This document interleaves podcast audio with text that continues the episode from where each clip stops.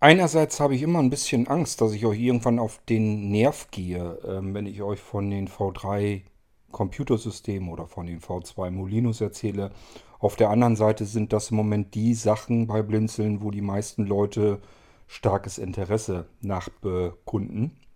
Das heißt, ich bin hier wirklich wie am Fließband am Einrichten und am Arbeiten. Ich baue also am Fließband diese Molino, meistens sind es diese USSD-Sticks, ähm, habe ich euch auch gesagt, sind eigentlich die besten, die ihr dann nehmen könnt.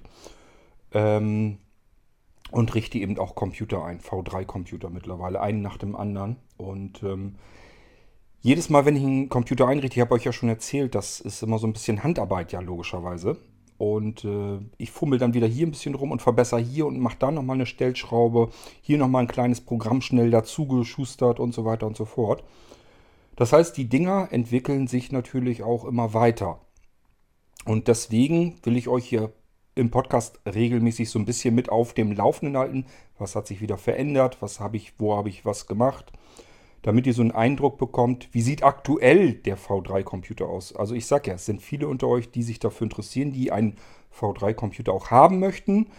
Und äh, die freuen sich normalerweise darüber, wenn ich hier Episoden darüber mache, damit man sich ein bisschen besser was drunter vorstellen kann. Ich will euch also jetzt wieder ein kleines Update darüber geben, was habe ich am V3-Computer wieder neu gemacht. Wir haben hier jetzt einen Nano mit einem i5-Prozessor angeschlossen im Wohnzimmer. Ich habe also wieder einen Lautsprecher dran, Tastatur dran, sonst nichts. Und ähm, ja, ich würde sagen, wir schauen da mal ein bisschen rein. Ist noch frisch eingerichtet, kann sein, dass hier und da vielleicht nochmal ein Update installiert wird oder dass da irgendeine andere Meldung kommt. Soll uns aber ja nicht stören. Ihr seid mitten im Geschehen dabei, während ich hier sozusagen die Rechner einrichte und arbeite. Und nebenbei versuche ich eben ein, ein oder zwei Podcasts noch mit fertig zu machen, damit ihr was für die Ohren bekommt und euch da ein bisschen was drunter vorstellen könnt. Ich glaube, es ist auch immer ganz schön, mache ich auch immer gerne, dass wenn ich euch hier einen V3-Computer sowas zeige, dass ich mich anschließend dann mit dem Vorablink äh, bei demjenigen melde, der den Computer dann kriegt. Und dann sage ich ganz gerne, hier, das ist dein Computer, der dort im Podcast vorgestellt wird. Ist alles so in Ordnung, ist einverstanden und äh, dann freut er sich, dass er seinen Computer schon hören kann und äh, worauf er sich dann freuen kann. Ich würde mal sagen, lass uns mal anfangen. Wir starten mal den aktuell Stand V3-Computer, den ich hier in der Mache hatte. Und der ist jetzt eigentlich im Prinzip soweit fertig und kann raus. Und den hören wir uns nochmal eben an. Ich zeige euch extra so ein bisschen die Stellen, wo ich ein bisschen dran rumgeschraubt habe. Musik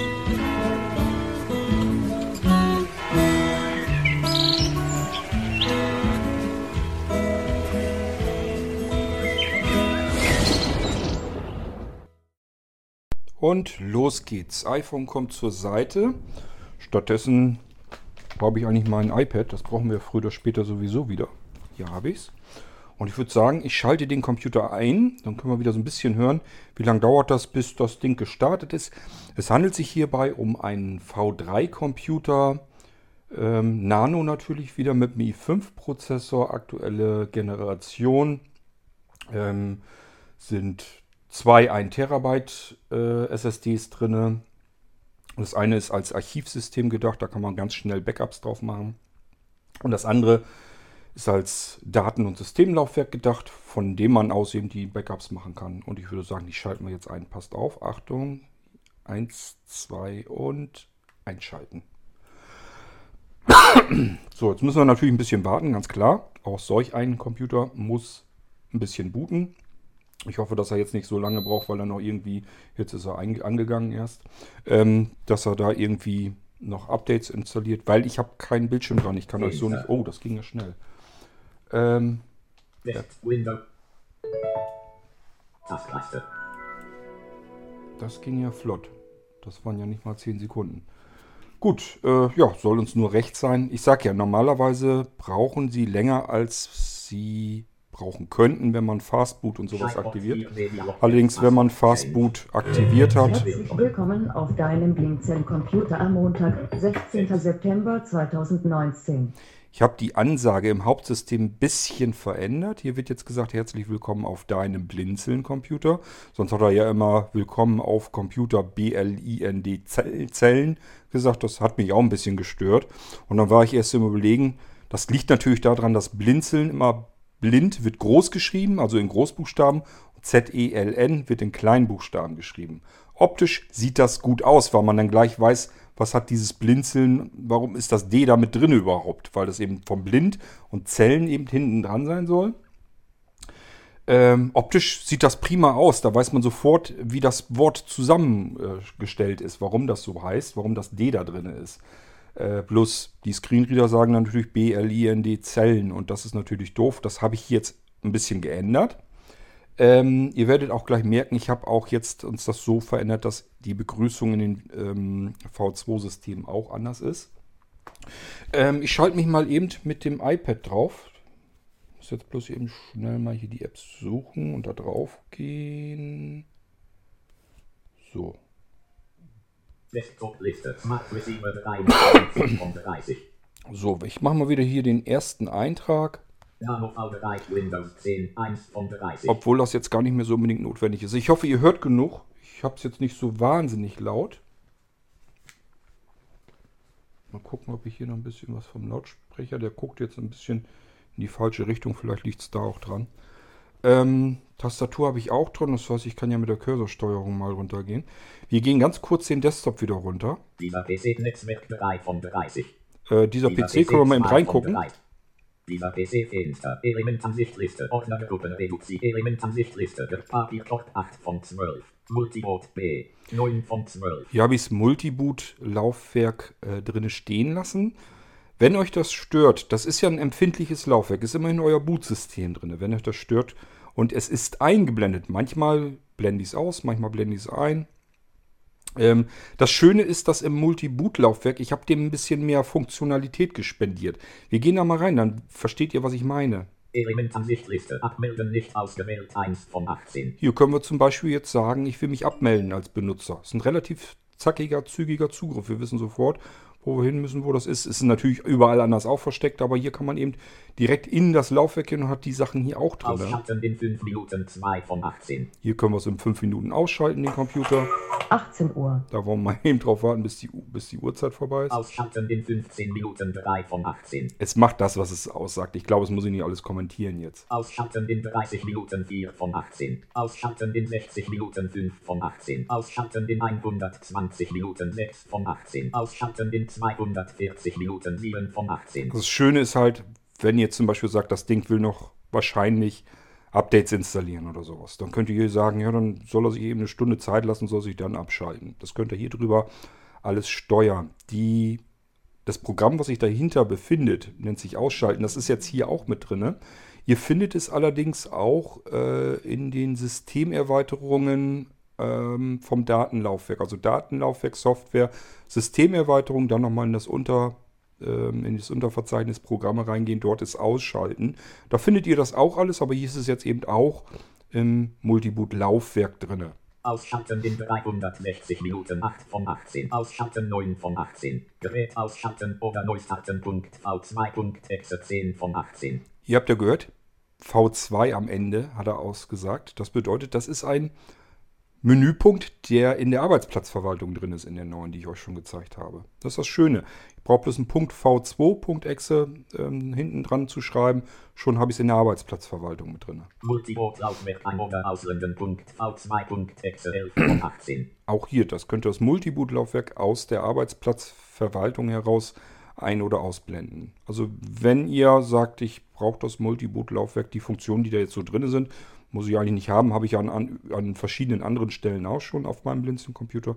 Blendet euch das Multiboot-Laufwerk aus, dann stört es euch einerseits nicht weiter und zweitens, ihr kommt gar nicht erst in die Versuchung, da irgendwas mit anzustellen, was vielleicht nicht gut wäre. Multiboot-Systemauswahl über Desktop 1.2.exe12 von 18. Erstellt eine Verknüpfung vom Multiboot, von der Multiboot-Systemauswahl auf dem Desktop. Mehr macht das nicht. Wenn ihr das macht, ähm, das ist sowieso schon drauf. Also das ist diese Multiboot-Systemauswahl, die auf dem Desktop auftaucht. Wenn ihr euch das mal wegschmeißt, versehentlich, und wollt es dann aber wieder hinhaben, könnt das hier drüber wieder mit erstellen. Denkt aber immer dran, dann anschließend auf den Desktop gehen, in diese Verknüpfung, Kontextmenü öffnen. Eigenschaften ist der unterste Menüpunkt. Und dann in diesem Eigenschaftsfenster Registerkarte Kompatibilität. Und dann unten zumindest anhaken, immer als Administrator ausführen. Weil gerade die Multiboot-Systemauswahl, die will euer Bootsystem konfigurieren. Das geht nicht anders. Dafür braucht sie administrative Rechte. Ihr könnt es natürlich auch anders machen und jedes Mal die Multiboot-Systemauswahl mit rechts anklicken, also das Kontextmenü darüber öffnen und dann der zweite Menüpunkt ist es meistens als Administrator ausführen. Könnt ihr auch so machen. Bloß da müsst ihr es halt jedes Mal machen und man denkt da nicht immer so dran. Man kann, vergisst das gerne mal. Deswegen einmal in diese Registerkarte im Eigenschaftsdialog einmal äh, einen Haken setzen, dass das als Admin ausführen soll und dann ist das Ding erledigt. Multibot-Systemauswahl über Infobereich einrichten. Punkt V2.exe 13 von 18. Alternativ solltet ihr irgendwann irgendwelche Probleme damit haben, das Multiboot-System mit der Multiboot-Systemauswahl zu konfigurieren. Also ihr benutzt das und es funktioniert nicht richtig. Und ähm, ihr habt auch keinen Bock, mich jetzt zu fragen, was ihr tun könnt, sondern wollt das selber erledigen, dann könnt ihr dies über den Infobereich machen. Ähm, das ist ein eigenständiges Programm, das ist ein ganz anderes Programm von einem ganz anderen Hersteller. Und könnt es dann über den Windows-Info-Bereich, dort könnt ihr dann auch das Multi-Boot-System konfigurieren. Könnt also auswählen, welches Betriebssystem auf meinem Computer möchte ich jetzt gestartet wissen. Multiboot.exe 14 von 18. Das ist die eigentliche Exe-Datei, die eigentliche Multiboot-Systemauswahl. Neustart 15 von 18. Hier kann man Rechner neu starten. Ruhezustand 16 von 18. Ruhezustand ist auch klar. Sperren 17 von 18. Sperren, da können wir Benutzer sperren. Standby 18 von 18. Also man kann ihn sperren und entsperren. Und Standby, Standby und das war es auch schon. So, jetzt will ich mir das mal eben vergrößern. Weil ich ja nun immer nur eine Hand im Prinzip frei habe. Äh, sonst würde ich auch einfach mit Alt F4 das Fenster schließen, aber mit einer Hand ist das immer ätzend. Ach so, äh, scheiße, wir waren ja in den Laufwerken drin, das wollte ich euch ja noch eben wenigstens mal gezeigt haben. Das kennen wir. Windows C, 10 von 12. Hier ist Windows drin. Daten V2D, 11 von 12. Daten in Klammern V2 heißt das Laufwerk hier. Das ist das normale Datenlaufwerk. Aber, und das ist wichtig, da ist ein V2-System mit drauf. Ja, wir müssen nicht unbedingt für V2-System immer ein extra Laufwerk bereithalten. Das kann sich auf jedem beliebigen anderen Laufwerk mit aufhalten. Das kann ich euch sogar auf das Windows-Laufwerk mit draufknallen. Das sind in sich komplett abgeschlossene Systeme. Es wäre kein Problem. um euch zu signalisieren, welches Laufwerk hat er mit dem V2-System zu tun? Wo ist eventuell ein V2-System drauf? Packe ich euch das hier in Klammern dahinter. Das heißt, das Datenlaufwerk hier heißt deswegen in Klammern V2, weil dort ein V2-System mit drauf ist. Wir haben noch ein Laufwerk. Archiv V2E. 12 von 12. Das Archivlaufwerk, das ist das letzte hier in diesem Beispiel. Auf das Archivlaufwerk, da kann man eben Systeme drauf archivieren. Also wenn ich jetzt Backups von meinem Computer machen will, kann ich hier einfach übers Archivsystem gehen. Das ist auf dem Desktop drauf und sage, mach mir mal eine Sicherung von meinem Rechner. Und dann geht das hier auf das Archivlaufwerk und ist getrennt von der Schnellsicherung, die auf das Datenlaufwerk passiert. Das sind zwei verschiedene Sorten von Sicherung. Die Archivsicherung solltet ihr dafür machen, wenn ihr diese Sicherung langzeitmäßig äh, behalten möchtet. Die Schnellsicherung ist so eine äh, typische Tagessicherung. Ich will am Ende des Tages meine Arbeit sichern, die ich den Tag über gemacht habe. Die Archivsicherung ist etwas, wo ihr sagt, geht mal was schief, Beispielsweise in einem Jahr möchte ich an diese Stelle zurückspringen können. Daten V2 Wir können mal in das Datenlaufwerk reingucken. Daten Dateien 2 von Backup 1 von 11. Backup, das kennen wir aber schon, die Verzeichnisse. Dateien 2 Dateien. Software 3 von 11. System 4 von 11. Das sind die Sachen, die wir kennen. Es gibt weitere Einträge jetzt auf dem Datenlaufwerk. Ist das, was ich euch auch schon mal gezeigt habe in einer extra Podcast-Sendung, die neue Arbeitsplatzverwaltung. Hier sind jetzt sogar mehr, mehr Einträge drin, das können wir uns aber gleich immer noch angucken. Laufwerkinfo.v2.exe von 11. Laufwerkinfo kennt ihr auch schon. Informationen hier zu diesem Datenlaufwerk. Laufwerk sichern.exe 7 von 11. Das komplette Datenlaufwerk sichern. Ihr könnt das komplette Datenlaufwerk auch auf das Archivlaufwerk sichern, aber dann, ähm, ja, es wird ein Unterverzeichnis erstellt, das sollte dann auch Daten heißen. Nö, dem steht sonst eigentlich. Ich bin am überlegen, ob es irgendwelche Probleme geben kann, wenn ihr es direkt aufs Archivlaufwerk das komplette Laufwerk als Inhalt so sichert. Aber es müsste eigentlich ganz normal funktionieren. Also ihr könnt sagen, ich will die Sachen so, wie sie sind, sichern. Ihr könnt natürlich das komplette Datenlaufwerk mit äh, der Schnellsicherung sichern. Also wie ihr das macht, bleibt euch überlassen. Es gibt verschiedene Möglichkeiten. Wir gehen mal weiter. Laufwerk sichern. V2.exe 8 von 11. Hm? Laufwerk sichern. Laufwerk sichern.exe 7 von 11. Laufwerk sichern.v2.exe Ah, 8 das von eine 11. ist V2, das andere ist so. Ähm, dann kann das andere hier, Laufwerk sichern.exe 7 von 11. das kann eigentlich weg, aber gut, ist egal. Laufwerk System hinzufügen. V2.exe 9 von 11. Ja, da könnt ihr wieder Systemlaufwerke diesem V2-System auf dem Datenlaufwerk hinzufügen. Also wenn ihr jetzt von irgendwelchen anderen V2-Systemen, von dem Molino V2 oder von dem Archiv V2-System, also ich habe euch eben erzählt, das Archivlaufwerk hat hier auch ein V2-System drauf. Das können wir uns hier rüberholen, das wäre kein Problem. System hinzufügen und sich das Ding dann von dort holen. System sichern.v2.exe 10 von 11. System verwalten.v2.exe 11 von 11. Das kennt ihr alles schon. Ich habe euch das alles schon gezeigt. So, das System waren sie eigentlich. sichern.v2.exe 8 von 11. Ähm, ich glaube, die Laufwerke können wir jetzt mal dicht machen. Desktop-Liste. Party Systemsteuerung 5 von 30. Party Clock 4. System VDA 6 von der Internet Explorer 7 von der Microsoft Edge 8 von 30. Mozilla Firefox 9 von 30. So, das haben wir schon mal durch die erste Reihe. Ausschalten 18 von 30. Multibot-Systemauswahl 17 von 30. Willkommenszeitmenü öffnen. Arbeitsplätze verwalten 15 von 30. Da gehen wir auch mal rein. Hat sich auch ein bisschen was verändert. Arbeitsplätze verwalten Version 1.3.1 Copyright 2019 Berlin Dezern C. König. Gerät ausschalten oder neu starten Multibot B. Erinner- Reduziert. Erinnert ihr euch dran? Ich habe euch eben im Multi-Boot-Laufwerk genau das Ding gezeigt. Nur dadurch, dass da .v2.exe steht, findet der, die Arbeitsplatzverwaltung die genau das Ding als Funktion und haut es hier mit ins Menü rein. So funktioniert die Arbeitsplatzverwaltung. Ähm, hier können wir so das Gerät ausschalten und so weiter. Ähm, könnte, ich weiß es, bin mir nicht sicher. Kann sein, dass das vielleicht nicht so gut ist, nicht so, nicht so ganz clever ist, weil dann die Arbeitsplatzverwaltung geöffnet ist und der Computer heruntergefahren wird. Kann sein, dass der, dass das Windows dann euch fragt, hier ist jetzt noch ein Programm geöffnet und will das dann erst schließen. Es kann also sein, dass Windows dann verzögert runterfährt. Also von daher, ähm, man kann es benutzen, aber ihr könnt genauso gut oder viel besser eigentlich das ausschalten oder wie ihr Windows sonst runterfahrt. Also spielt keine Rolle, man kann es hier drüber machen, aber es kann sein, dass es hier länger dauert, weil das die Arbeitsplatzverwaltung erst noch zumachen muss. Ein oder Multibot B. Hier können wir nämlich das Multi-Boot-Laufwerk ein- oder ausblenden. Multibot System auswählen Multibot B. Und hier ist eigentlich die Multiboot-Systemauswahl einfach nur wieder drin. Das können wir also hier über die Arbeitsplatzverwaltung jetzt genauso gut erreichen. Multibot Systemauswahl über Desktop einrichten Multibot B. Auch hier, wenn das Desktop-Symbol für die Multiboot-Systemauswahl weg ist, hier drüber können wir es wieder hinzufügen. Multibot Systemauswahl über Infobereich einrichten Multibot B. Sollte aus irgendwelchen Gründen das Blinzeln-Multiboot-System so nicht funktionieren, hier drüber einfach einrichten, dann könnt ihr es über den Infobereich auswählen, die Systeme, die ihr habt, oder wenn euch das sowieso lieber ist, dass ihr es im Infobereich habt. Hierüber geht das, ist ein anderer Hersteller. Äh, Das heißt, man hat zwei Sachen, wenn eine mal nicht gehen sollte, wie man das eigentlich haben möchte, dann einfach die zweite probieren. Laufwerk Infodaten V2D. Ja, das ist Laufwerk Info vom Datenlaufwerk.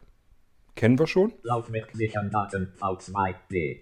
Hier geht es jetzt um die V2-Systeme. Ähm, ja, ist das Laufwerk sicher? Laufwerk verstecken Daten V2D.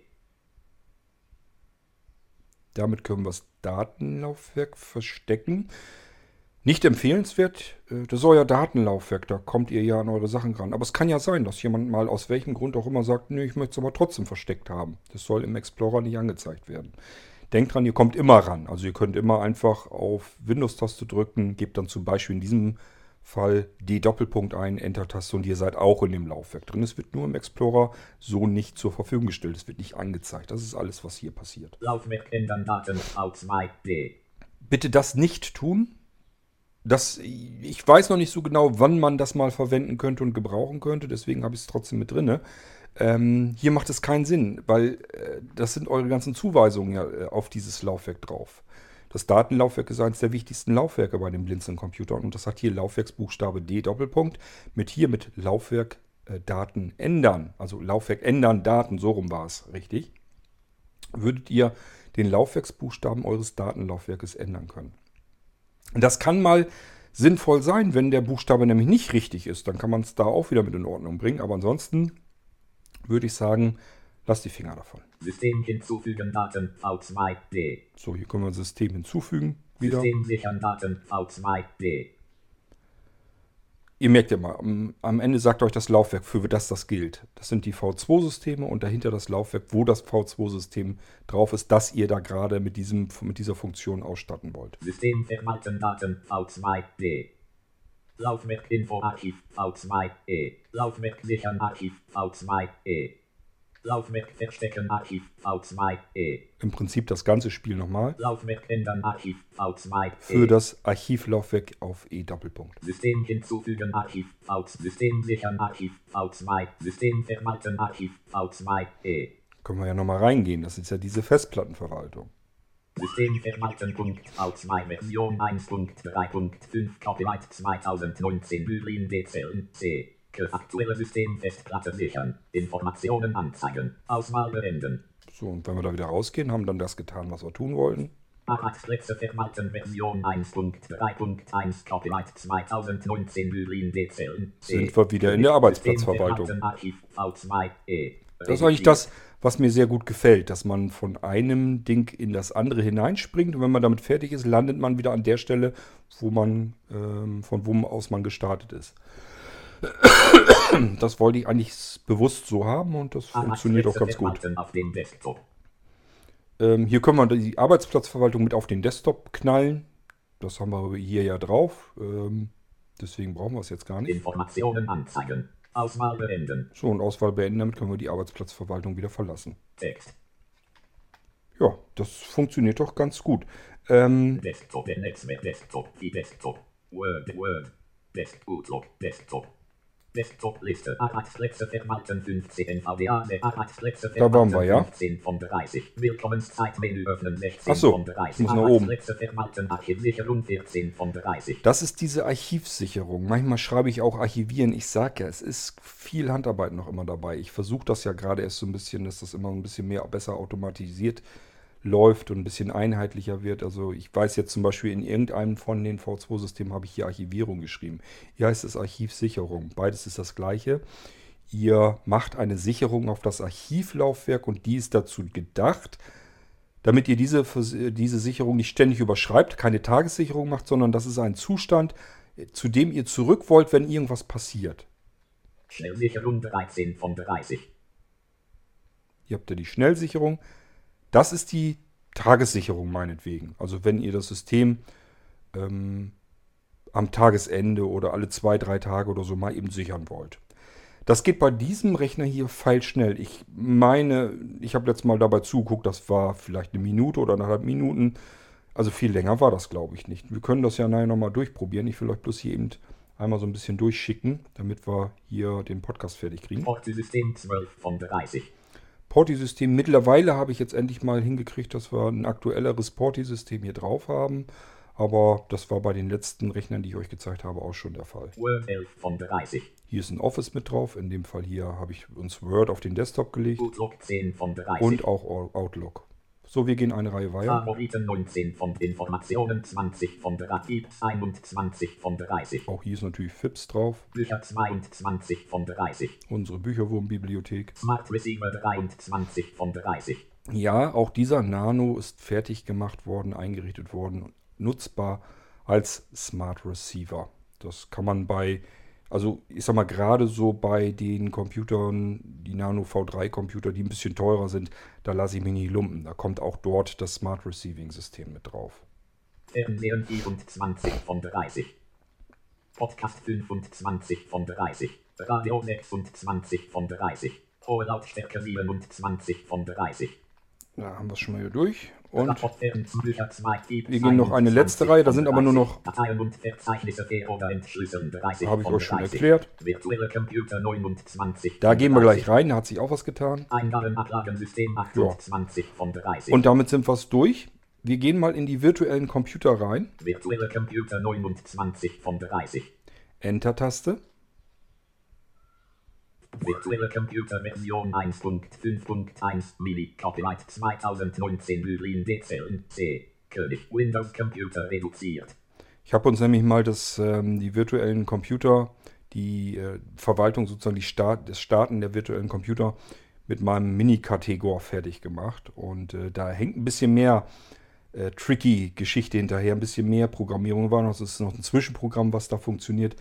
Beispielsweise können wir überall, wo wir hier uns auf dem Blinzeln-Computer befinden, das können wir sogar auf dem externen Datenträger, das spielt überhaupt keine Rolle. Wir können uns eine Diskette nehmen, legen dort eine neue Datei ein und nennen sie äh, ja, Windows 7 Punkt einschalten und tragen als Textzeile da, da einfach ein Windows, äh, Windows Leerzeichen 7 heißt das Ding, glaube ich, Punkt VBox oder sowas. Und dann starten wir die. Das zeige ich euch ein andermal. Da sitzt, wie gesagt, ein Programm dazwischen. Das habe ich extra ein bisschen offen gehalten. Da kann man ganz interessante Sachen mitmachen. Das ist dazu da, damit man ein Verzeichnis einer Dateiendung zuweisen kann. In diesem Fall ist es die Dateierweiterung, also die Dateiendung einschalten. Einschalten habe ich dem Verzeichnis zugewiesen, worin sich die ganzen virtuellen Computersysteme befinden. Und dadurch, dass das eine Dateiendung ist, können wir überall einfach eine Datei anlegen, kann auch eine leere Datei sein. Und da steht nur, ähm, was weiß ich, äh, mein Lieblingsprogramm.exe, Punkt einschalten. Oder Punkt starten. Also wir können ja eine andere Dateierweiterung dem zuweisen. Und dann macht dieses Programm, wenn wir das machen, wird ein Programm gestartet, was dieses Verzeichnis, dem wir die Dateiendung zugewiesen haben, wird durchsucht nach genau diesem Programm, was wir als Dateinamen mit reingegeben haben. Und das start, wird, wird dann ausgeführt. Das startet oder öffnet er dann. Können wir auch Textdateien oder Musikdateien oder Streaming-Dateien oder was auch immer nehmen. Äh, Das heißt, wir können eine leere Datei nehmen und irgendwo hinpacken, um ein bestimmtes Programm zu starten, um eine äh, MP3 zu öffnen, um eine Playlist zu öffnen, um einen Stream zu öffnen, um ein Word-Dokument zu öffnen, was wir oft brauchen, an unterschiedlichen Stellen und so weiter und so fort.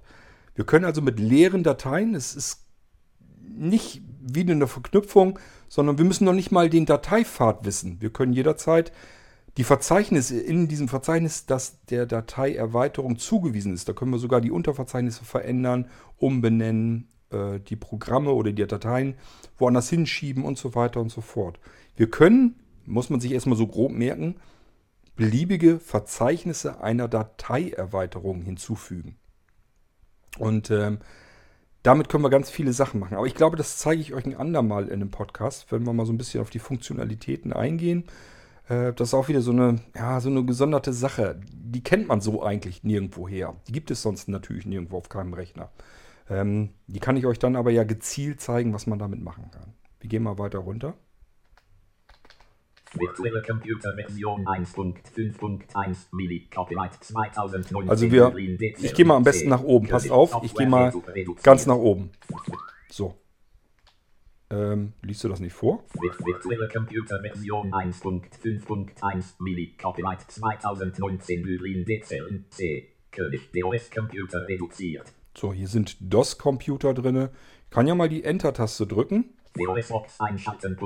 Reduziert. DOS-Box einschalten. Das ist eine extra Emulationssoftware in einer Box drin. Die kann man benutzen. Die ist relativ gut gemacht, gut kompatibel, sehr schnell startend.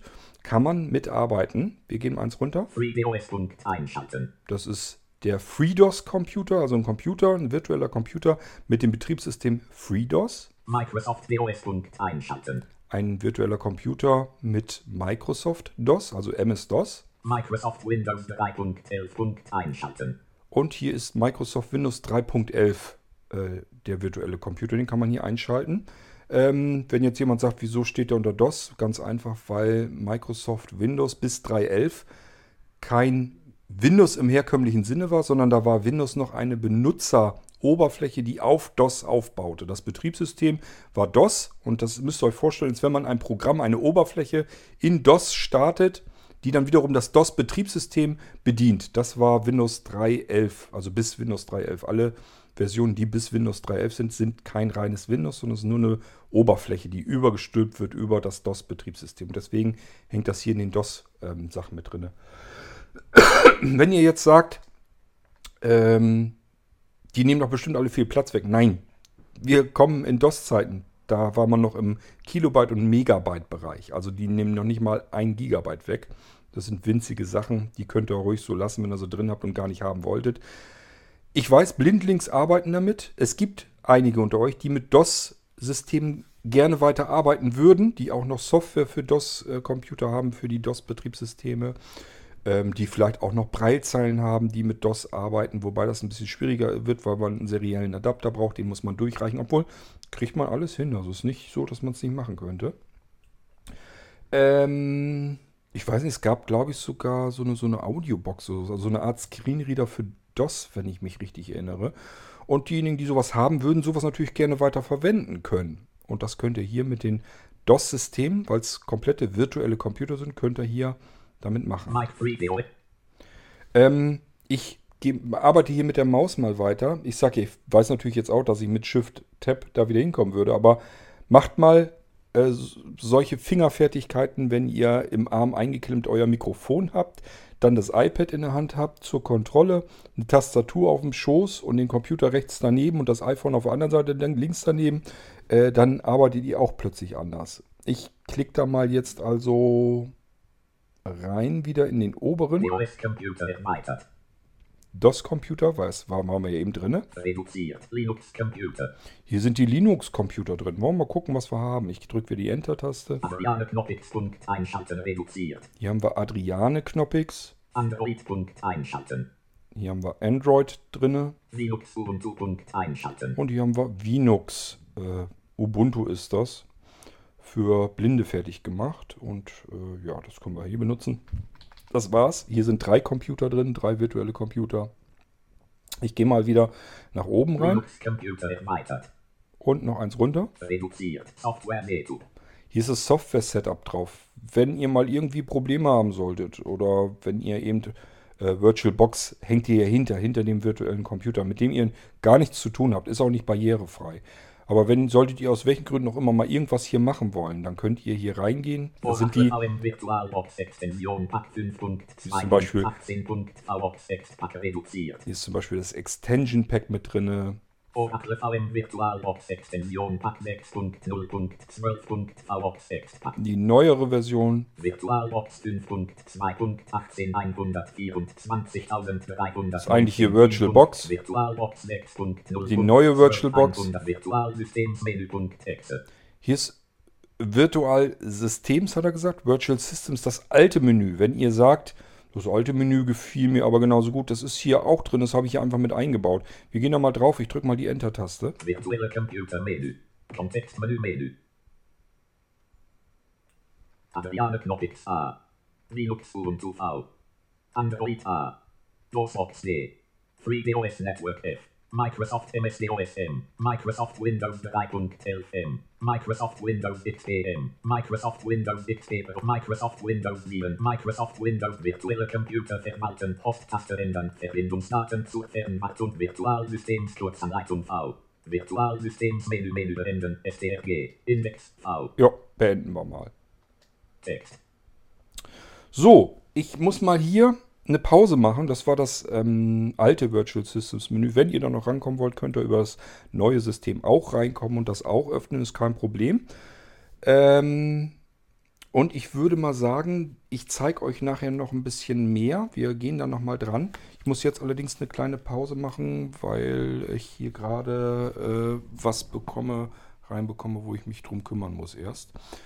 Und äh, das passiert aber ja öfter, dass ich einen Podcast mal eben unterbrechen muss und ein andermal weitermache. Das kennt ihr schon. Das heißt, äh, ja, wir hören, wir hören uns gleich wieder und für mich, wir hören uns äh, dann demnächst wieder. Ich mache jedenfalls hier am Podcast noch weiter. Bis dann. So, neuer Tag, neues Glück. iPhone an die Seite gelegt. Schauen wir mal, wie weit wir heute kommen. Ähm, ich habe den Rechner also jetzt wieder eingeschaltet und ähm, ich wollte euch eigentlich nur noch so ein paar Kleinigkeiten zeigen. Und zum anderen wollte ich euch gestern nicht so abrupt aus dem Podcast rausschicken. Ähm, ja, wo wollen wir rein? In die virtuellen Computer wollen wir nochmal rein. Da waren wir drinnen. Ich habe euch gezeigt, wie man in das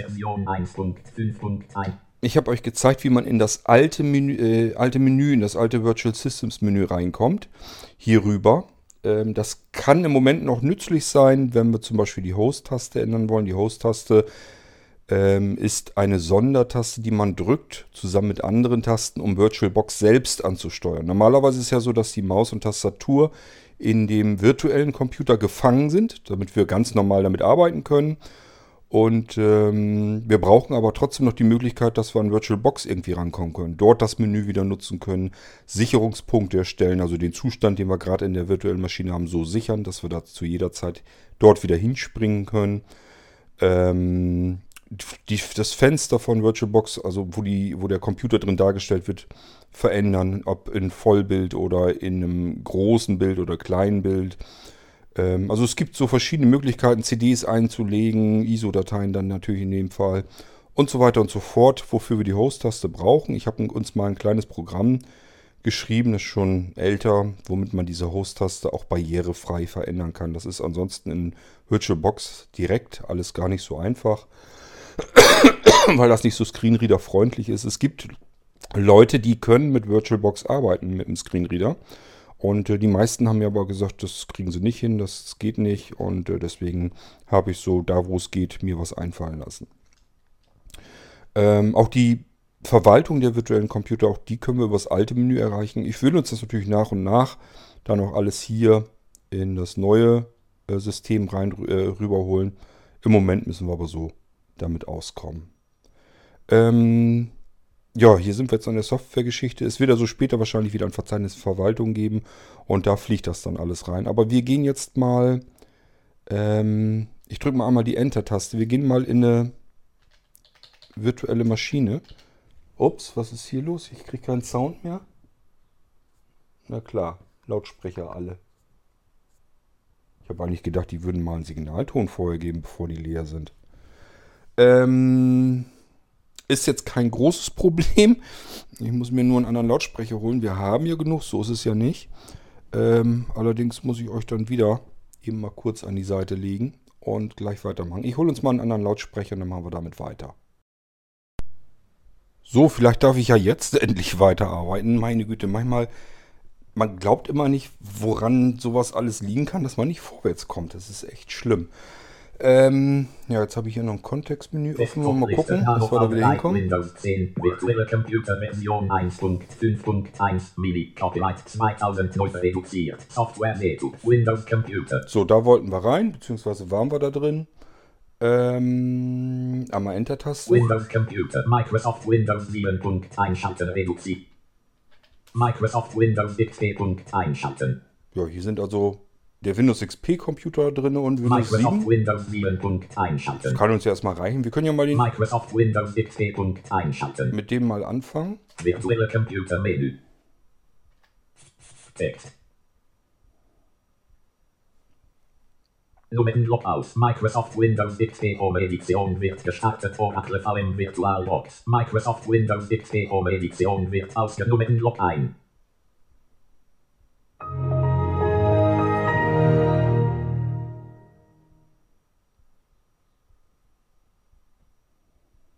Ich weiß jetzt nicht, wie lange der braucht, weil der natürlich auch noch rumfummelt.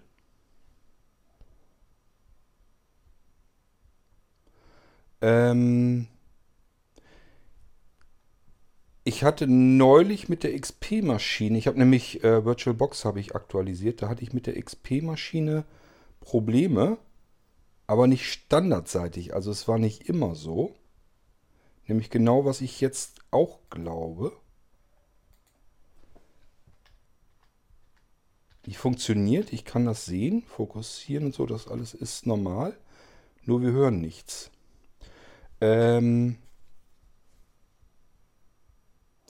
ich werde mal eben gucken, ob ich die nochmal starte.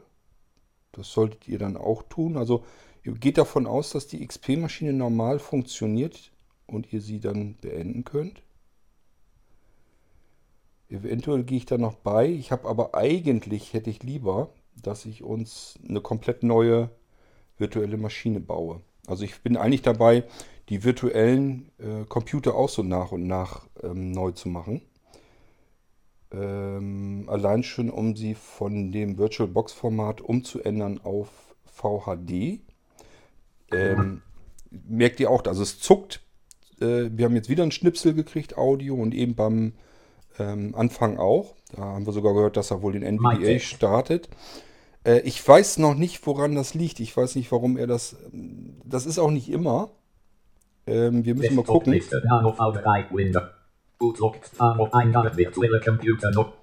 Wir können das dann. Microsoft Windows XP. Einschalten Desktop wird Text. Ich probiere das nochmal. Auf Microsoft Windows XP Home Edition wird gestartet Oracle VM VirtualBox. Microsoft Windows XP Home Edition wird Log ein. Das funktioniert ja noch normal. Das geht erst los, wenn ihr den NVDA startet. Mal gucken, ob er diesmal durchläuft. Und wenn nicht, muss ich wahrscheinlich... Ja, auch wieder. Blub, macht's kurz und dann war es das. Ich werde wahrscheinlich hier den NVDA nochmal runterschmeißen müssen und gucken, ob ich eine ältere Version nehme für ähm, NVDA auf dem XP. Das, er hat sich auch automatisch aktualisiert. Eigentlich sollte das so funktionieren, dass NVDA sich die Version holt, die er für XP braucht, aber wahrscheinlich ist er eins zu äh, hochgegangen. Ähm ja, ich denke mal, ich werde uns hier ein altes ähm, NVDA draufpacken. Und wie gesagt, insgesamt ist es sowieso verhältnismäßig egal. Ich will die Maschinen, möchte ich ganz gerne komplett neu machen. Ich möchte sie auf VHD, da war ich stehen geblieben, ich wollte sie auf VHD, also auf virtu virtuelle Festplatten äh, nehmen, die ich auch für die anderen Sachen benutze. Zum Beispiel für die ähm, V2-Arbeitsplätze. Das sind ja auch virtuelle Festplatten im VHD-Format. Vorteil ist, man kann man kann diese Formate kann man öffnen von außen. Das heißt, ich könnte dann eine virtuelle Maschine nehmen und könnte jederzeit ein eigenes Programm bauen, äh, womit wir an die Maschinen wieder drankommen können. An die virtuellen Maschinen können wir einfach als Festplatten öffnen und mal eben was draufstoßen zum Beispiel. Irgendwelche Programme öffnen. Also es verhält sich dann genauso wie eine normale Festplatte, die wir ins Hauptsystem einbinden können und dann können wir so virtuell wieder starten und so weiter und so fort. Ich will also diese Sachen zusammenbringen sozusagen, das reale System und das virtuelle System näher zusammenbringen. Und das schaffe ich nur, indem ich die virtuellen Festplatten, die alten, ähm, rüber, rüberbringe, rüberbringe in dieses VHD-Format. Ähm, wir können aber ja die Windows 7 Maschine. Ist schade, ich hätte euch... Computerversion 1. Microsoft Windows XP. Einschalten reduzieren. Microsoft Windows 7. Einschalten. Ist schade, ich hätte euch nämlich gerne gezeigt, da funktionierte das nämlich in der Windows XP Maschine, ähm, dass wir richtig begrüßt werden, dass wir wissen, aha, wir sind jetzt im virtuellen Computer in Windows XP. Das kriegen wir hier bei Windows 7 nicht so gut hin weil dort diese Ansage in Englisch ist und das versteht man nicht so gut. Aber wir probieren es trotzdem mal aus. Ähm, letzten Endes wissen tut man es trotzdem, dass man da reingegangen ist. Man hat sie Windows 7 32 Lied ausgeschaltet Oracle VM VirtualBox. Nummernlog aus. Microsoft Windows 7 32 Lied wird gestartet Oracle VM VirtualBox. Microsoft Windows Nummernlog ein. Der virtual computer would be on Windows 7 desktop. Willkommen. Warum das so ist, habe ich euch ja schon mal erklärt. Kann ich euch nicht so genau sagen. Ähm, ich kann nicht exakt ansteuern mit der Sprachausgabe der zusätzlichen, äh, welche Stimme er nehmen soll. Das geht nicht. Sondern ich kann nur sozusagen einer Schnittstelle den Text übermitteln, äh, den er sprechen soll. Und ähm, da kann ich nur das nehmen, ja, es, es, geht halt nicht. Ich kann nur den Text an die Sprachausgabe von Windows schicken. Und was dann da als Stimme genommen wird, da habe ich keinen Einfluss drauf. Ähm, deswegen, ich habe es hier jetzt in Englisch und äh, müssen wir erstmal so mit leben. Auch die Windows 7 Maschine wird ja nochmal neu gemacht. Nochmal neu gemacht und ähm, dann schauen wir dann, ob ich es dann hinkriege. Desktop.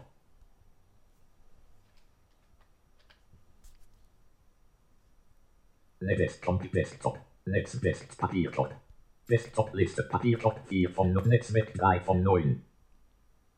Computer 2 von 9. Computer. Ihr hört also, wie, das klingt jetzt erstmal so gleich, aber ja, es ist ja nicht dieser PC, so wie unter Windows 10, sondern Computer. Da wisst ihr allein schon da schon, alles klar, ich bin wohl in Windows 7 drinne. Windows 7 VM 1 von 9.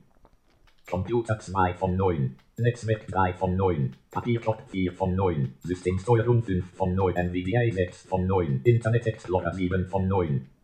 Endlistpartner Computer Windows Laufwerk C auf realem Computer Laufwerk D auf realem Computer 9 von 9. Hier kommt er in die Festplatten der realen Computer rein. Wir sind jetzt in einem virtuellen Computer drin. Der hat seine eigenen Festplatten. Damit wir aber eine Schnittstelle haben, damit wir mal Programme rüberbekommen können und so weiter, gibt es hier die Möglichkeiten, Laufwerk C auf realem Computer 8 von 9. dass wir auf Laufwerk C zugreifen können und hier Laufwerk D auf realem Computer auf 9 Laufwerk von 9. D zugreifen können. Ich kann das ja mal öffnen. Laufwerk D VBox F. Element Dateien 2 von 11. Software 3 von 11. System 4 von 11. Arbeitsplätze verwalten 5 von 11. Also Arbeitsplätze verwalten, daran merkt ihr schon. Natürlich haben wir keine V2-Systeme im virtuellen Computer. Also das ist wirklich die Festplatte ähm, von unserem realen Computer. Hier könnt ihr dann eure Programme einfach auf Laufwerk D auf dem realen Computer draufschmeißen, die ihr in Windows 7 wieder benutzen wollt und könnt die dann hier installieren oder rüberbringen oder was immer ihr dann damit vorhabt. Das ist in Windows XP auch so, obwohl da habe ich glaube ich dieses Windows, äh, also das Laufwerk C, die durchreiche, die habe ich weggelassen weil die eigentlich auch nicht so gut ist. Ich werde sie hier vielleicht, also wenn ich eine neue Maschine mache, wird es auch hier kein Laufwerk C geben, sondern nur Laufwerk D. Ähm, einfach damit man nichts schief machen kann. Sonst kommt man ja immer an das reale Windows-System dran auf dem realen Computer. Da kann man mal Blödsinn machen, will man vielleicht nicht. Und äh, deswegen werde ich die Durchreiche sozusagen dann nur an Laufwerk D machen. Ähm, Start. Startmenü. Suchfeld Programme Schritt. Neue Zeile. Herunterfahren Untermenü. Wichtige Updates konnten nicht installiert werden. Der Computer wurde neu gestartet. Um die Ins ja, die Updates sind hier noch nicht ganz durch. Das ist aber nicht, aus. das ist aber nicht so schlimm. Ich habe den also abgewürgt sozusagen, weil ich natürlich den Computer irgendwann mal fertig haben will. Und bei Windows 7, wer da schon mal Updates geschoben hat, der weiß, damit kann man eventuell auch mal tagelang beschäftigt sein. Es ist halt halt so, dass man immer hunderte Updates installiert hat. Äh, dann lässt man, also startet wieder neu, lässt wieder nach Updates suchen, dann findet er wieder 50 Stück und dann will er wieder einen Neustart haben, dann geht man wieder in die Update-Suche, dann hat er wieder zwölf Stück gefunden und so weiter und so fort. Und das kann man wirklich mehrere Tage durchspielen, wenn man nicht ständig an dem Rechner sitzt und mit guckt, dem guckt, guckt, wie weit er ist. Also ähm, seht es mir nach. Im Moment ist es noch so, dass der virtuelle Windows 7 Computer noch Updates hat. Die muss man noch dann weiter installieren. Das ist aber ja nicht so schlimm. Ihr habt gemerkt, das Ding funktioniert einwandfrei. Wir können hier mit Windows 7 ganz normal arbeiten. Desktop-Liste. Virtuelle Computer noch in Format Typ ein und Bücher 2 und Smart Receive Fernsehen Podcast 5 Radio hohe Lautstärke ausschalten 18 von 30. Dieses Gerät jetzt ausschalten. Ach, das wollte ich gar nicht. Neustart abbrechen. Desktop-Text. Ich wollte euch ja noch was zeigen. Und zwar, Desk- Desktop. Multibot-Systemauswahl. genau da wollten wir noch. Desktop-Liste. Multibot-Systemauswahl. Multibot-Version 1.2.2 Copyright 2019 Berlin Dezellen Software C. Hagen mehrzeilig 5 markiert 1. System. Microsoft Windows 10 Pro reduziert. So, und da geben wir eins runter 2. System. Blin Dezellen V2 Arbeitsplatz 1. in den Arbeitsplatz 1, Enter-Taste. Kontextmenü Menü. Starte 2. System. Blin Dezellen V2 Arbeitsplatz 1 jetzt direkt auf virtuellem Computer. Aktuell nicht freigeschaltet. Nicht verfügbar ist. Ah, nicht verfügbar, nicht freigeschaltet. Hat er das sonst auch gemacht? Schön, dann wissen wir wenigstens, dass das dass dieser Menüpunkt gar nicht Starte aktiv ist. Computer jetzt sofort neu mit 2. System. Blin Dezellen V2 Arbeitsplatz 1 ist. Das wollen wir. Enter-Taste. Dann wollen wir mal gucken. So, jetzt habe ich natürlich dann auch kein Bild mehr. Ich melde mich hier mal mit dem iPad wieder ab. Und dann müssen wir eben warten, bis er den Arbeitsplatz 1. Oh, das ist aber ein ekliger Pfeifton. Der Pfeifton, den habe ich eingestellt. Das kann man machen. Mittlerweile mache ich das ganz gerne. Dann weiß man, Wenn der Rechner wirklich neu startet bzw. eingeschaltet wird, dann gibt ihr so einen Signalton ab, dass dieses Keyboard piept. Und das Knacken ist, soweit ich mich erinnere, wenn er Windows startet. Und wir hören es auch schon. Taskleiste. Ihr merkt, hier geht es natürlich noch ein bisschen rasanter. Ich habe hier noch Neue andere. Benachrichtigung von Einstellungen. Gerät wird eingerichtet. Punkt. USB-Verbundgerät wird gerade eingerichtet. Achso, da hat er die Tastatur wieder gefunden. Port 4W Dialogfeld. Herzlich willkommen. Herzlich willkommen auf deinem Blindzellen-Computer im V2 Text. Arbeitsplatz 1 am Dienstag, 17. September 2019. Und ihr hört, die Ansage ist geändert. Das heißt, wir haben jetzt sofort die Information, wo sind wir. In V2 Arbeitsplatz 1, hat er gesagt. Und da brauchen wir dann nur noch darauf zu achten, was, er- wie begrüßt er mich und ich weiß genau, in welchem System ich mich befinde. Und mal gucken, Desktop. ob wir uns hier draufschalten können. Jawohl, Desktop. Ähm, und Ab Willkommenszeit Desktop-Liste. Willkommenszeit mit Voreingaben Favoriten 11 von 8 dieser PC 2 von 8 und Arbeitsplatz 1. V2 1 von 28. Auch hier können wir es wieder nachgucken. Das erste Symbol habe ich uns wieder so umbenannt, dass wir wissen, wo wir sind. Ähm, also nichts Neues hier Mozilla ansonsten. Firefox Favoriten Eingaben Ablagen Sortisystem Willkommenszeit Smart Drehzahl ausschalten 16 Vertrieb 17 Multiboot Systemauswahl 8 Das Ganze- Version 1.2.2 Copyright 2019 Biblin Software C Hagen mehrzeilig 5 ausgewählt 2 System Blindzellen V2 Arbeitsplatz 1 reduziert Und das Ganze probieren wir mit dem dritten, ach, mit dem zweiten Arbeitsplatz, dem dritten Eintrag, auch noch aus. 3 System Blindzellen V2 Arbeitsplatz 2 Dieser hier hat nämlich zwei virtuelle Arbeitsplätze. Kontextmenü Menü Jetzt habe ich schon virtuelle Arbeitsplätze, das sind reale Arbeitsplätze. Starte drittes System Blindzellen V2 Arbeitsplatz 2 jetzt direkt auf der Starte Nein. Computer jetzt sofort neu mit. Ja. Ähm, sind natürlich keine virtuellen äh, Arbeitsplätze, sind reale Arbeitsplätze mit virtuellen Festplatten. Man kommt da zuletzt auch schon bald durcheinander mit. Das ist eben, weil sich die virtuelle Hardware mit der realen Hardware auf V3-Computersystemen so ein bisschen vermischt. Wir haben es mit virtuellen Festplatten zwar zu tun, das ist aber nur zu unserem Vorteil. Ähm, das sind keine virtuellen Computer. Oh, das Knacken war aber jetzt relativ schnell. Heißt das, er startet jetzt auch schon? Jo. Taskleiste. Also der hat äh, Neue Benachrichtigung von Einstellungen. Gerät wird eingerichtet. Punkt. USB-Verbundgerät wird gerade eingerichtet. schon Fenster. ganz gut Dampf. Port 4W Dialog Desk. Herzlich willkommen. Herzlich willkommen auf deinem Blindzellen-Computer im Benachrichtigung. V2 Arbeitsplatz 2 am Dienstag, 17. September 2019. So. Ich denke mal, dass man hier jetzt besser verstehen kann, wo sind wir eigentlich.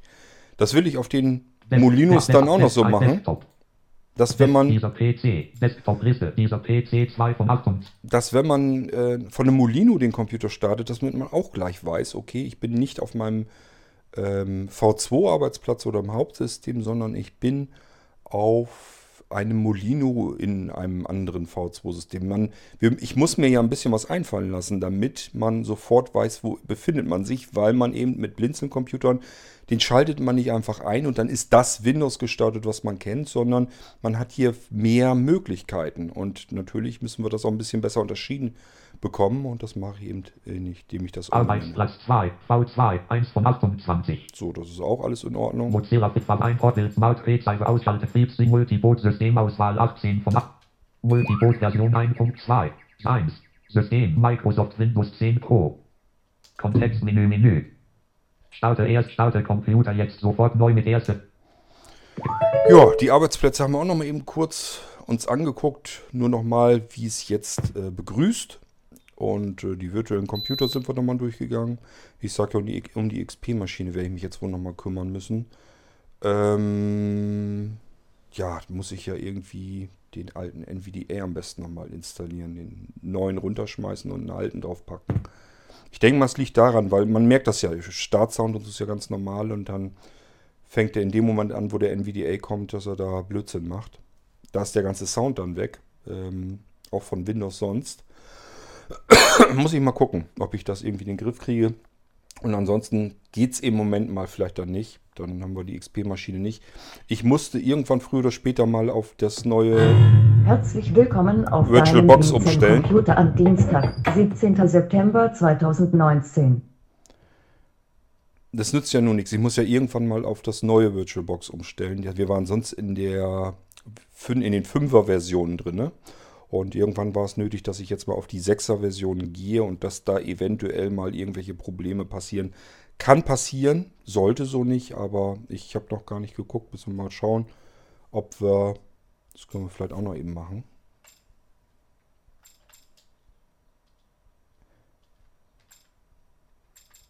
Jetzt habe ich hier noch nicht mal mehr den NVDA oder was?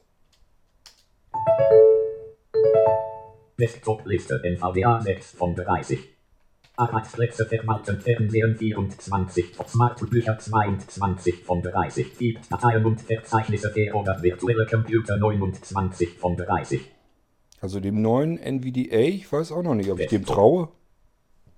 Virtuelle Computer Version 1.5. Virtuelle, virtuelle Computer Version 1 COS. Linux Computer. Virtuelle Linux-Computer. Computer Menü. Adriane Knoppix. Punkt Einschalt. Virtuelle. Computer Menü.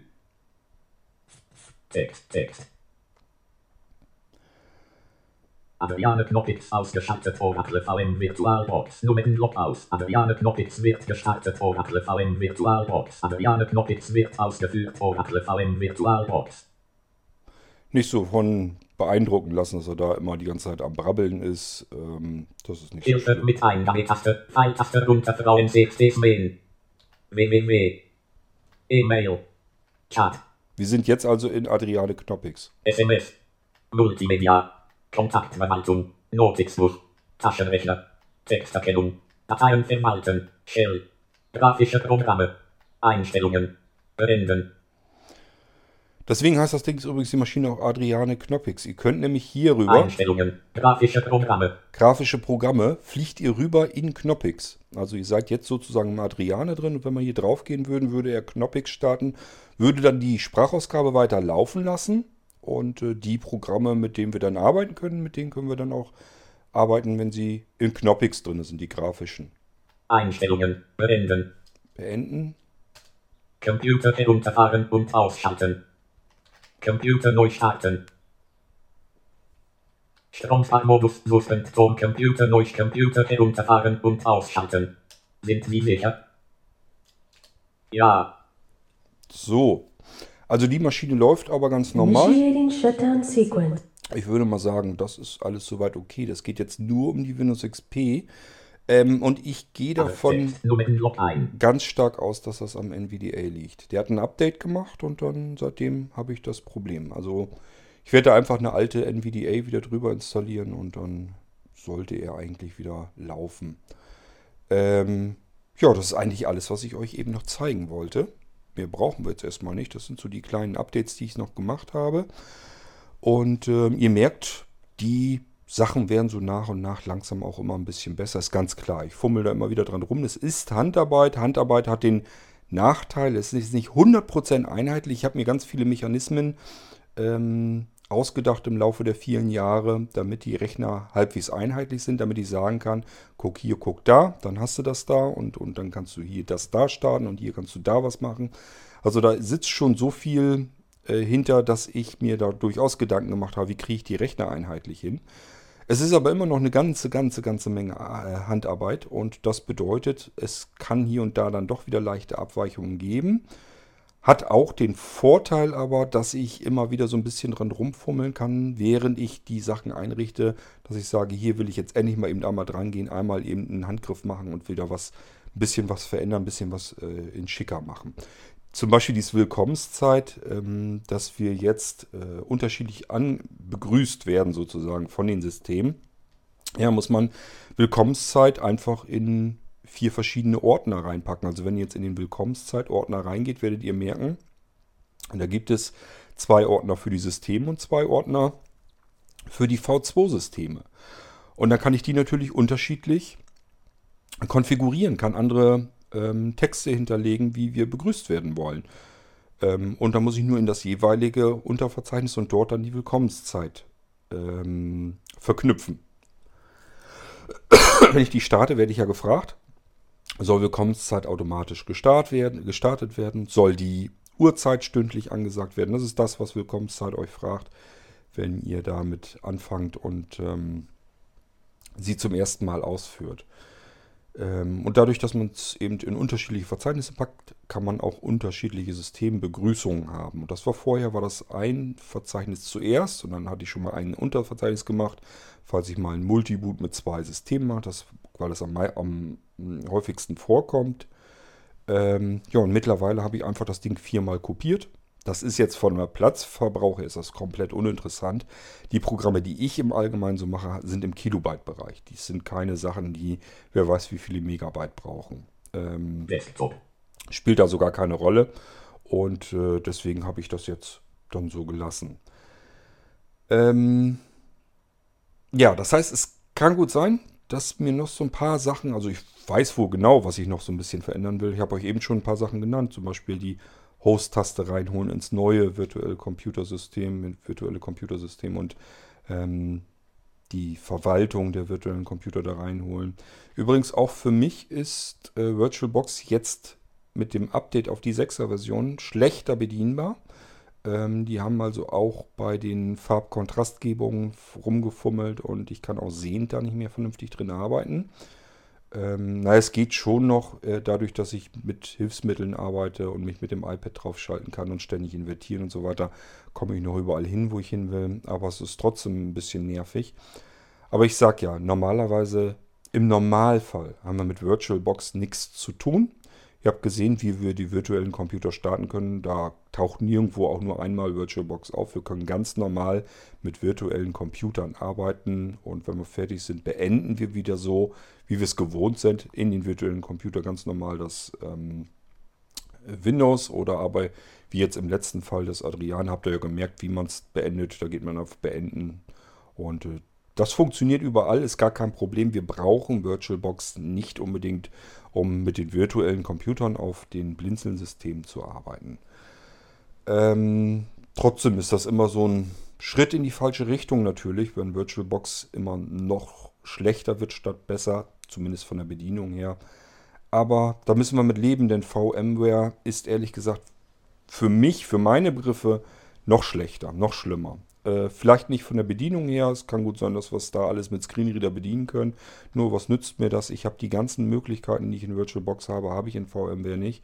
Allein schon, dass wir uns mit eigener Software draufschalten können und zwischen den virtuellen Computern hin und her schalten können und so weiter und die Funktionen alle benutzen können. Ja, geht mit VMware eben so nicht. Ich kann die nie ansteuern. Bei VirtualBox ist das gar kein Thema. Gibt es eine riesengroße Möglichkeit ähm, an Schnittstellen, wie ich ähm, an die virtuellen Computer herankommen kann und die ansteuern kann. Gut, so, dann soll es das aber erstmal soweit gewesen sein. Das war so ein kleines Update vom Nano Computer V3, wie er jetzt ist. Ich sage ja jetzt im Moment, äh, der hier ist jetzt wieder ein bisschen teurer und da gibt es dann auch mal zwei virtuelle Arbeitsplätze. Ihr könnt das natürlich auch so bestellen, wie ihr es haben wollt. Wenn ihr sagt, ähm, ich will ein kleineres Modell, was nicht so teuer ist, will da aber trotzdem zwei virtuelle Arbeitsplätze, also zwei V2-Arbeitsplätze drauf haben, dann äh, sagt ihr das einfach und dann mache ich euch das fertig und rechne euch das durch. Das ist jetzt nicht das Problem. Ihr bekommt jeden Blinzeln-Computer so in der Ausstattung, wie ihr ihn haben möchtet. Und wenn ihr keine Vorstellung davon habt, ähm, dass ihr sagt, ja, Mensch, was will ich haben? Weiß ich selber nicht so genau. Dann ist es auch nicht so schlimm. Ähm, machen ganz viele, macht das dann auch so, sagt einfach, das ist mein Budget. Mehr möchte ich für einen Computer nicht ausgeben, stell mir da was Schönes für zusammen.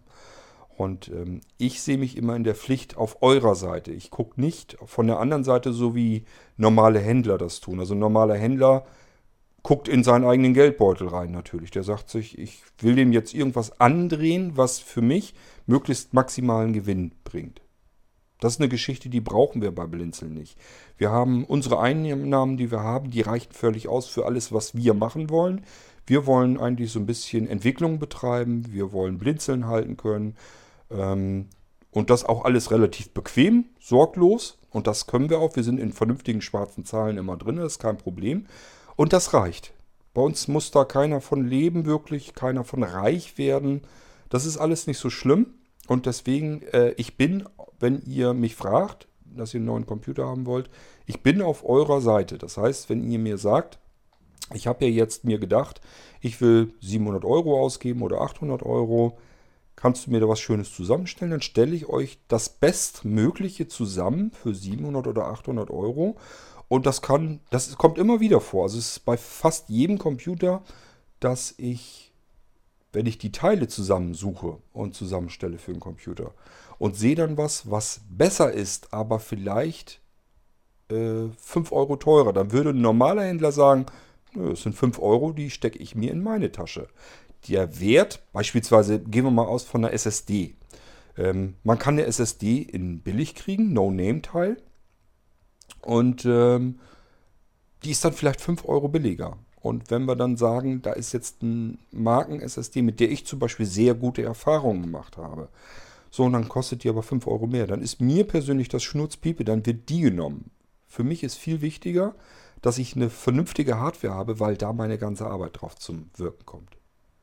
Ihr wisst, was ich hier in so einen Computer an Arbeitszeit reinstecke.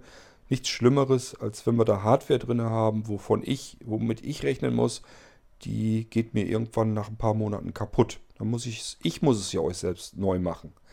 Ähm, wenn der Computer kaputt geht und ihr wollt das wieder als Blinzeln-Computer haben, dann muss die Software da ja wieder rauf. Dann muss sich ja irgendeiner darum kümmern, dass das so wieder zum Einsatz kommt, wie ihr das mal hattet. wenn das eventuell was ist, wo ihr nicht vernünftig gesichert habt oder so, bin ich derjenige, der damit zu tun hat. Und die Zeit, das ist immer nicht drin. Ich habe da kann das ja nicht zwischenplanen.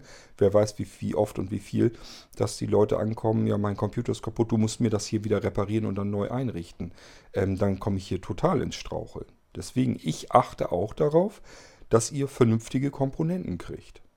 Ähm, da geht bitte von aus. Das ist auch in meinem Interesse und in eurem sowieso. Und ich sage ja, ich habe vom Blinzeln aus überhaupt keinen Druck.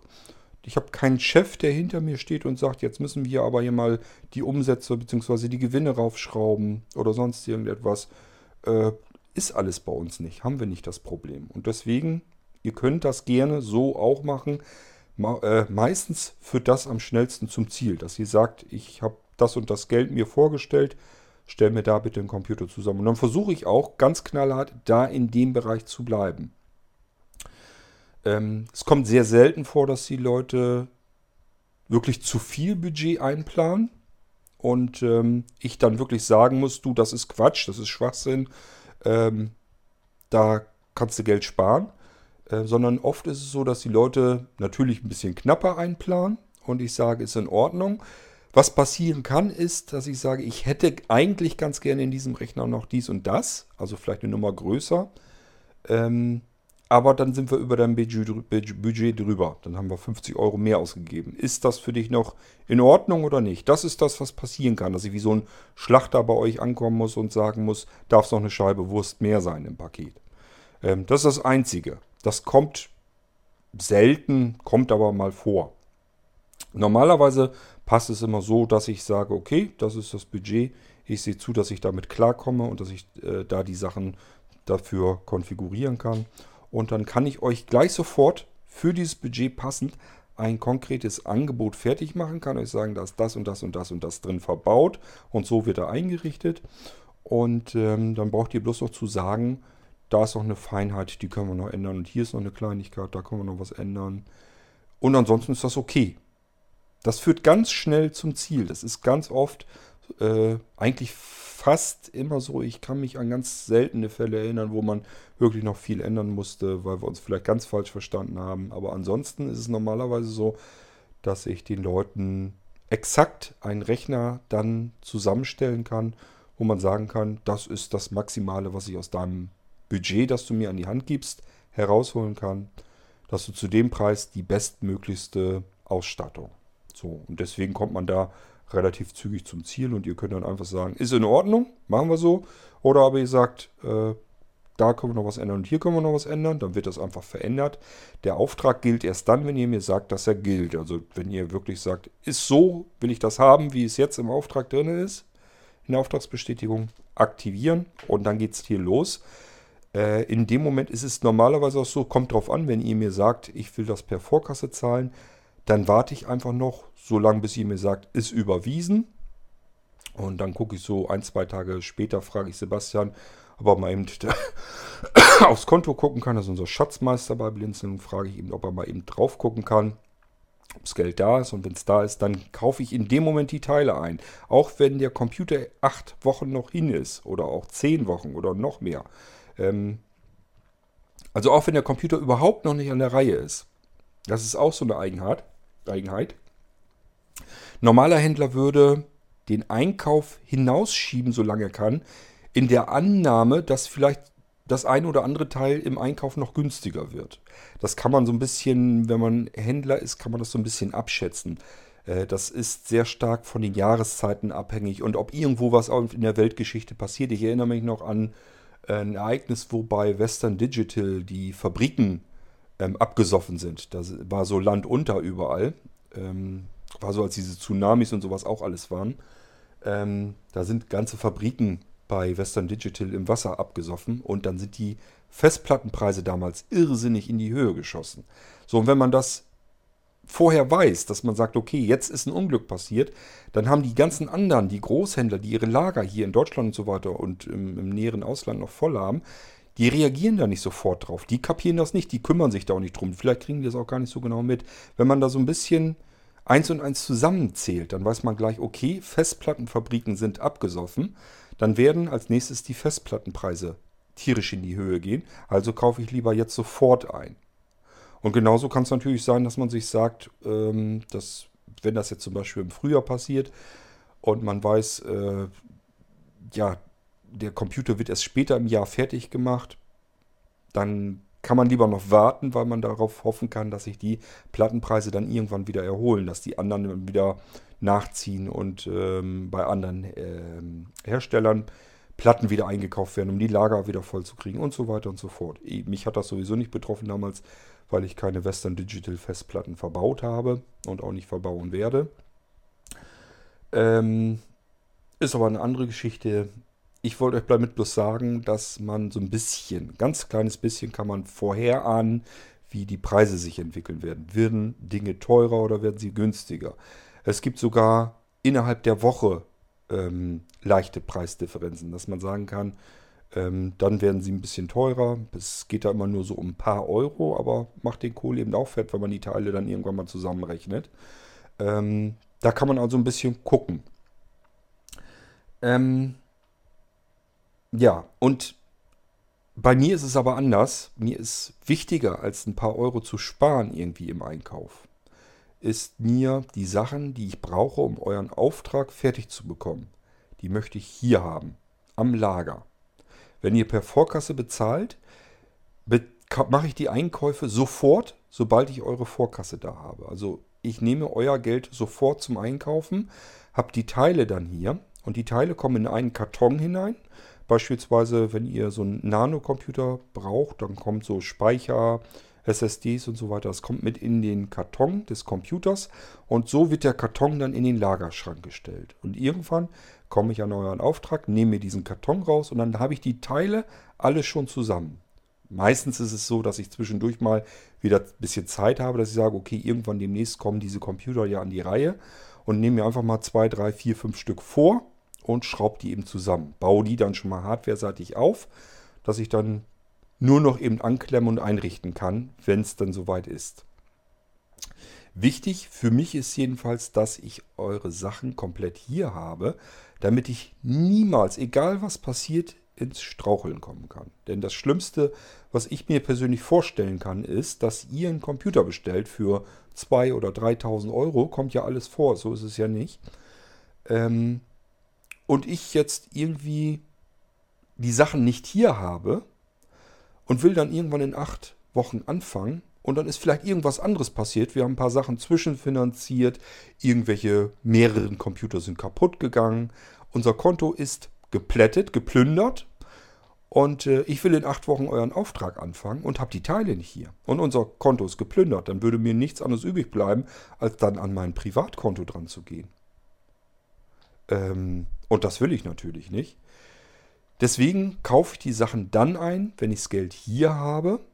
Dann habe ich die Teile schon hier und kann den Computer schon bauen und kann ihn dann einfach einrichten, wenn es losgeht mit eurem Auftrag. Und habe gar kein, ich muss mir überhaupt keinen Kopf machen, muss ich noch irgendwo für Geld haben. Ähm, muss ich noch irgendwelche Sachen einkaufen und so weiter und so fort. Die Sachen habe ich dann hier und kann loslegen und arbeiten. So ist, das ist die, die Arbeitsweise, die ich habe. Anders ist es natürlich, wenn ihr ähm, nicht per Vorkasse zahlt, sondern auf Rechnung bezahlen wollt. Wenn ich dann in acht Wochen anfange und habe dann kein Geld auf dem Konto, dann kann es passieren, dass ich euch anschreibe und sage, ich hätte jetzt zwar eigentlich die Zeit gehabt, deinen Auftrag fertig zu machen, aber du musst dich ein bisschen gedulden, wir haben im Moment kein Geld auf dem Konto. Ist äh, faktisch in der Praxis, im Alltag noch nie vorgekommen, weil ich das natürlich normalerweise auf dem Schirm habe, dass ich sage, alles klar, dann und dann habe ich noch einen Computer, der ist auf Rechnung. Ähm, den muss ich dann fertig machen, dann brauche ich Geld dafür.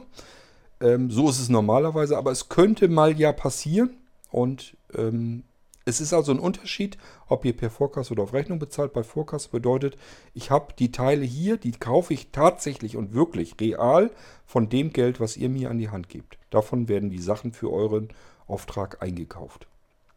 Und wenn ihr auf Rechnung zahlt, werden die Sachen auch wirklich erst dann eingekauft, wenn ich den Auftrag mache. Wenn dann zum Beispiel eine Festplattenfabrik, in dem Fall wäre es jetzt ja eher eine SSD-Laufwerksfabrik, ähm, wenn die dann abgeraucht ist, abgesoffen oder sonst irgendwas und die SSD-Preise sind wesentlich höher, dann kann es passieren, dass ich äh, nach sechs, sieben, acht Wochen, wenn ich euren Auftrag dann machen will, dass ich sage, du, ich komme mit dem Geld nicht hin, was wir damals ausgemacht haben. Also das ist dann immer noch kein festverbindlicher ähm, Auftrag. Es kann passieren, dass sich irgendwas verändert. Kann aber auch passieren, ist auch schon vorgekommen, dass Teile dann billiger im Einkauf geworden sind. Wenn das nur ein paar Euro sind, dann mache ich da nichts von. Dann meistens mache ich dann, dass ich irgendwas an äh, Zusatzservices oder irgendwas einrichte. Oder es gibt ja sowieso ganz oft irgendwelche Geschenke bei den Aufträgen dazu. So, und damit ist das dann sowieso egal. Ähm, aber wenn das ein bisschen mehr ist, wo ich dann sage, das lohnt sich ja für den Anwender schon, da kann er schon einmal locker mit seiner Frau von essen gehen, äh, dann kann das gut passieren, dass ich euch sage, ähm, ist jetzt nochmal 40 Euro billiger geworden und schicke euch dann den Auftrag zu. Das kann auch vorkommen. Also es hat durchaus alles Vor- und Nachteile.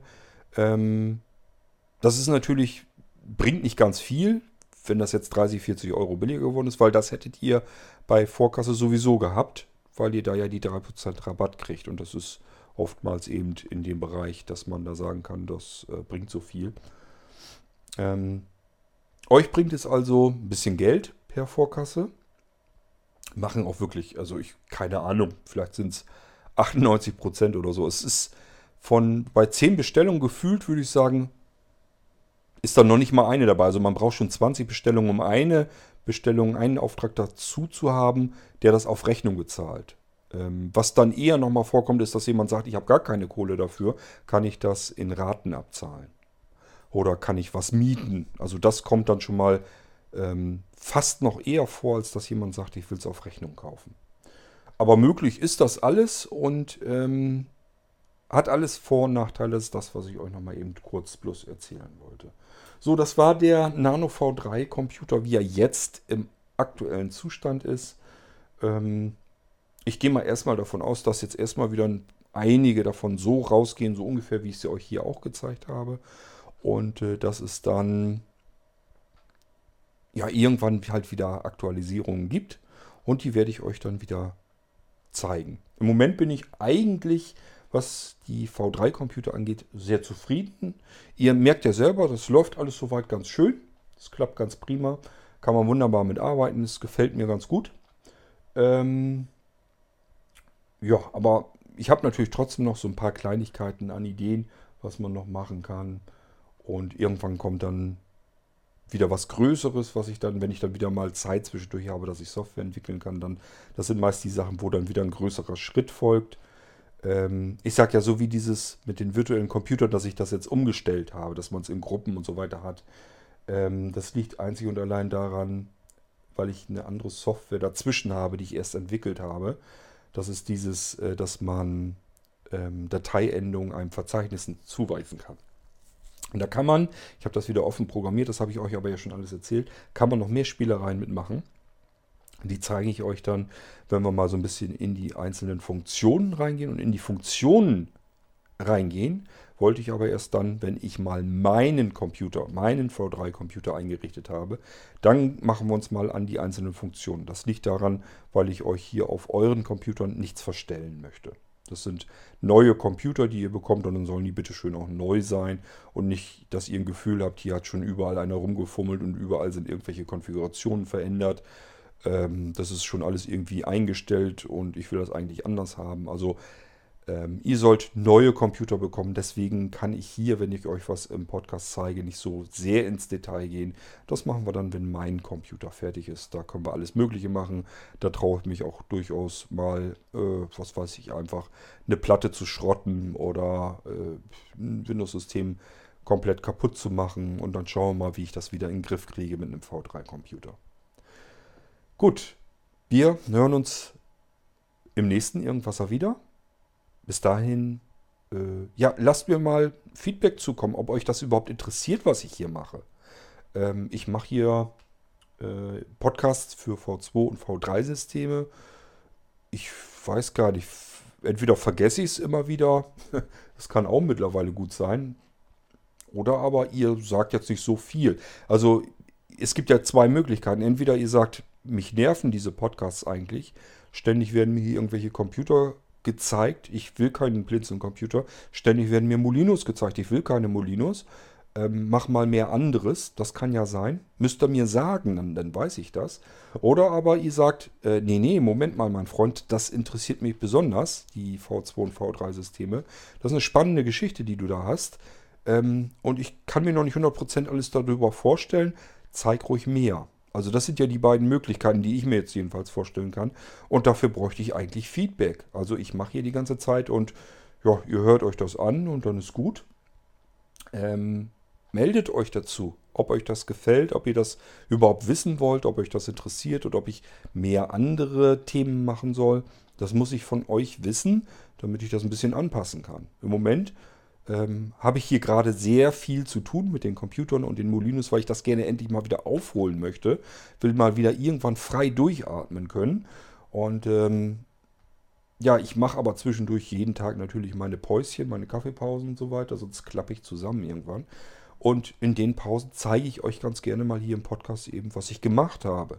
Deswegen habt ihr hier im Moment so viele Episoden mit V2, V3, ähm, Smart Speaker und, und, und, was da alles dazugehört. Das ist der Grund, weil ich die gerade einrichte und dann ist natürlich das Einfachste, was ich mir vorstellen kann. Ich klemme mir das Zeug hier eben im Wohnzimmer an, Mikrofon dran, äh, Lautsprecher ran und ich zeige ihm, was ich gemacht habe. Das ist ja das Schnellste und Einfachste. Ähm, aber sollte ich euch damit nerven, müsst ihr es mir sagen. Sonst nerv ich euch noch länger. Okay, ähm, bis zum nächsten Irgendwasser. Macht's gut. Tschüss, sagt euer König Kort.